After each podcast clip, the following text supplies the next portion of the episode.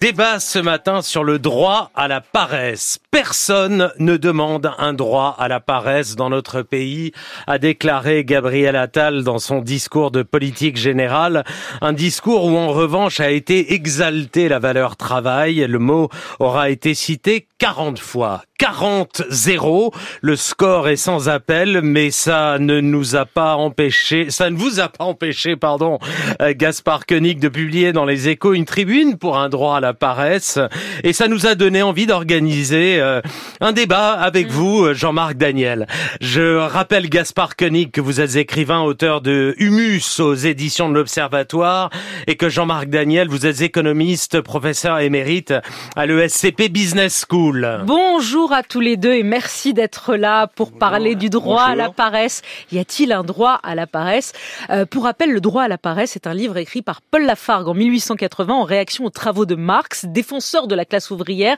Il exhortait les Français à cesser de considérer la paresse comme un vilain défaut. La thèse a été reprise récemment par Sandrine Rousseau. D'ailleurs, Gabriel Attal la tacle euh, implicitement, sans le dire, dans son discours de politique générale, quand il dit personne ne demande un droit à la paresse. Personne donc, sauf Sandrine Rousseau et vous, et vous, Gaspard Koenig, puisque vous avez fait une tribune dans les échos, effectivement, où vous encouragez d'abord le Premier ministre à dormir davantage, il dormirait que 4 heures par nuit, et à ne pas balayer d'un revers de main ce droit à la paresse. Pourquoi vous le demandez? Pourquoi vous exigez un droit à la paresse? Bah, D'abord, je pense que euh, c'est un droit que euh, ce Premier ministre devrait exercer plus souvent, puisqu'il se vante de dormir 4 heures par nuit et que Montaigne nous explique déjà dans ses essais que le propre d'un grand homme d'État, c'est précisément de savoir dormir, c'est-à-dire de savoir mettre à distance les événements, de savoir être soi-même. Et je pense que s'il dormait plus, peut-être qu'il aurait ensuite euh, euh, des propos euh, plus créatifs. Et de manière générale, il y a une, une injonction au travail aujourd'hui qui est tout à fait étrange et déconnectée d'ailleurs de la réalité économique, puisque la vérité est qu'on travaille de moins en moins. Keynes projetait qu'à notre époque, on travaillerait 15 heures par semaine. Aujourd'hui, l'INSEE nous dit que si on étale sur le temps de la vie active, euh, c'est à peu près, euh, c'est à peu près, on y est. On y est, voilà, on y est. Le temps travaillé dans l'année par les actifs ne cesse de diminuer de 2000 heures après-guerre à 1400 heures aujourd'hui, mais c'est comme si en fait, on ne savait pas s'approprier ce non-travail. Et donc on s'invente constamment du travail parce qu'on parce qu'on a peur du vide, parce qu'on continue à culpabiliser en fait quand on travaille pas.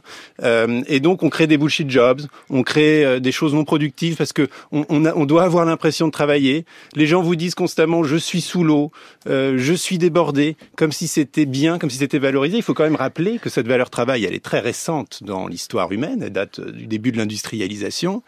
Euh, que dans la Bible, le, dans le jardin d'Éden, que fait Adam Mais il travaille pas, il fait de l'agroforesterie, c'est-à-dire qu'il il cueille, c'est ce que lui dit Dieu. C'est d'ailleurs quand l'injonction du travail arrive que la terre devient infertile et qui pousse les chardons et les épines, ce qui est quand même un très mauvais signe, y compris sur le plan euh, agronomique. Donc, arrêtons de travailler, quoi. Et, et Bertrand Russell, qui n'était quand même pas, qui est un logicien, un mathématicien, qui est pas un hippie, euh, qui travaillait à, Cambridge euh, avant la, la, Seconde Guerre mondiale, euh, a fait un très joli essai, euh, un peu dans le style de, de Lafargue, expliquant qu'au-dessus de 4 heures de travail, globalement par jour, c'est de l'esclavage, et rejoignant ainsi euh, l'anthropologie profonde. Parce que que nous disent des gens comme Marshall Salins qui ont étudié l'économie de l'âge de pierre, c'est que l'humanité dans sa, dans sa plus grande période travailler peut travailler quelques heures par jour. On va donner la parole à Jean-Marc Daniel. Zen. Mais mon petit, mon petit doigt me dit, je sais pas pourquoi, que le droit à la paresse, c'est pas trop votre truc. Non, non, moi je suis plutôt pour le devoir de travail. le devoir du travail. Alors, je vais répondre d'ailleurs d'abord sur la Bible. Je rappelle que Saint Paul, qui fait partie de la Bible, dit que celui qui ne travaille pas ne mange pas. En latin, ça se dit qui non laborat, non manduquet. Et c'est dans l'épître thessaloniciens. Ah Donc c'est dans la Bible aussi. Montaigne, pourquoi? Mais Voltaire dit que grâce au travail, on écarte euh, l'ennui, le vice et le besoin. Donc les philosophes avant le 19e siècle et la révolution industrielle avaient déjà répondu à Montaigne. Match, nul encore. Voltaire, c'est aussi bien que Montaigne pour moi. Concernant la valeur travail de la révolution industrielle, je rappelle quand même que sur le plan purement euh, théorique, la valeur travail, l'expression chez les économistes du 19e siècle, c'est simplement pour dire que c'est la quantité quantité de travail qui va permettre de déterminer la valeur d'un objet. Ça ne veut pas dire qu'il considère que le, le, travail est une valeur en soi. Il considère que le travail est un moyen et c'est un moyen de s'enrichir. C'est-à-dire que c'est par le travail qu'on s'enrichit. Et donc le problème euh, est un problème ancien parce que, dernier élément et dernière citation, dans la Constitution de ce pays, le préambule de la Constitution qui a été adopté, c'est le préambule de la quatrième République. Il a été adopté par une majorité de gauche. L'item 5, c'est chacun a le devoir de travailler et le droit d'obtenir un emploi. C'est-à-dire que euh, le, le, la, la, Constitution, le pays sur le plan juridique, fait du travail un devoir. Alors, dernier élément, sur le, plan, sur le plan strictement hum, économique, le problème du pays en ce moment, c'est que comme il vit au-dessus de ses moyens, il n'arrête pas de s'endetter. Et donc le droit à la paresse implicite que nous vivons à l'heure actuelle, parce que nous ne travaillons pas assez, se traduit par le fait que nous sommes en train de ruiner nos enfants. Et donc la question... Vous dites que le droit à la paresse, c'est un droit à la misère. C'est un droit à la misère de la génération future. Parce que comme on refuse d'accepter les conséquences de ce droit à la paresse avec une baisse de notre niveau de vie, on ponctionne le niveau de vie de nos enfants. Gaspard Koenig. Précisément, ça doit être un arbitrage individuel et pas un arbitrage collectif, parce qu'en fait, les propos que vous tenez sont valables dans un monde qui cherche une croissance indéfinie et qui donc va toujours privilégier dans l'accroissement de la productivité, non pas ensuite l'accroissement de temps libre, mais l'accroissement de confort matériel.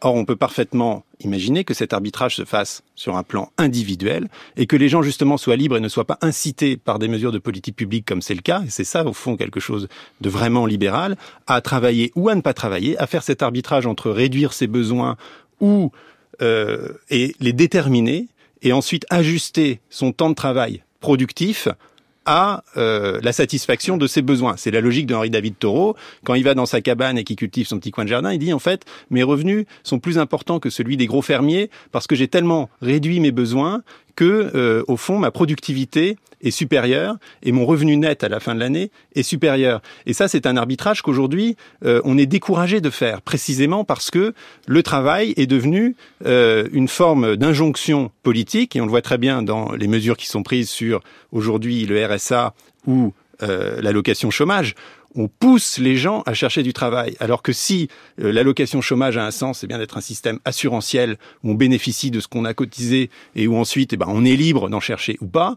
Et si le RSA a un sens, c'est une allocation de solidarité qui doit permettre aux gens justement de satisfaire leurs besoins de base euh, sans contrepartie. Et on voit bien, et ça, et, et ce n'est pas dévaloriser le travail, parce qu'ensuite ceux qui font le choix du travail productif, évidemment, vont être rémunérés en fonction.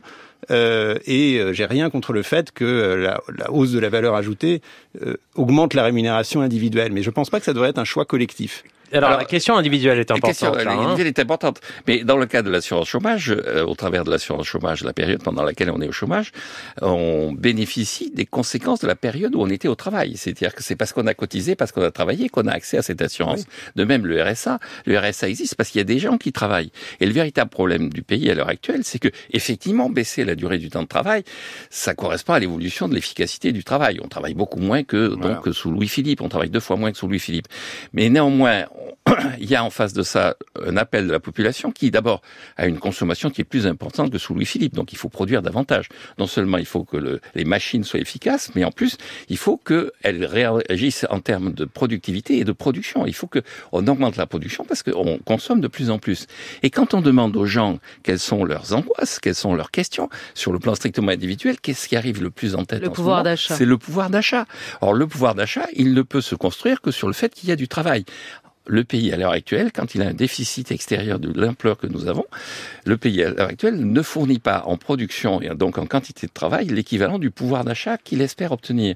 Donc il faut absolument remettre le pays, non pas le remettre, c'est ce que disent nos dirigeants, mais mettre le pays à davantage de travail pour essayer de satisfaire ses vraies attentes. Le choix individuel, qui se traduit globalement quand on les additionne, tous ces choix individuels, par le fait que les gens veulent du pouvoir d'achat. Ça, ça, ça c'est vrai, Gaspard. Mais qui les détermine ces vraies attentes et pourquoi on le déterminerait, déterminerait à un niveau collectif? Est-ce qu'aujourd'hui la pourquoi ils veulent consommer plus contrairement à Taureau qui, euh, qui voulait réduire ses besoins et ses et ça c'est une question morale et je pense qu'ils veulent consommer plus parce que justement on est dans un paradigme de l'injonction où il faut travailler plus, il faut gagner plus, il faut consommer plus et qu'on voit bien que toute la tendance de la modernité, la prise en compte du vivant dans nos écosystèmes, la question de la transition écologique nous pousse à euh, faire des choix qui vont être des choix en fait de vie bonne de vie heureuse, de vie probablement plus sobre, qui ne doivent pas être des choix imposés évidemment, que chacun va pouvoir déterminer, mais encore faut-il pour cela que la, que la politique publique ne les en décourage pas. Et c'est pour ça que je plaide pour substituer le RSA au, RSA un revenu universel, c'est-à-dire un revenu inconditionnel qui fait que l'État ne choisit pas à la place des gens quelle est la vie bonne, est-ce que c'est le travail ou le non-travail, et qui laisse chacun aussi euh, déterminer sa propre notion du travail, y compris du travail non productif. Parce que là, on a parlé du travail productif, mais il y a aussi toute une partie du travail qui n'est pas aujourd'hui euh, prise en compte dans le PIB. On peut penser aux tâches ménagères, on peut penser à des choses plus satisfaisantes pour euh, l'âme humaine, et travailler au sens noble, c'est pas forcément mm. produire ni faire de l'argent, c'est transformer le réel. Le, New York Times s'interrogeait il y a quelques mois, euh, au moment de la révolte contre la réforme des retraites, sur nous, sur les Français, avec ce, ce titre. Les Français ne seraient-ils pas des fainéants?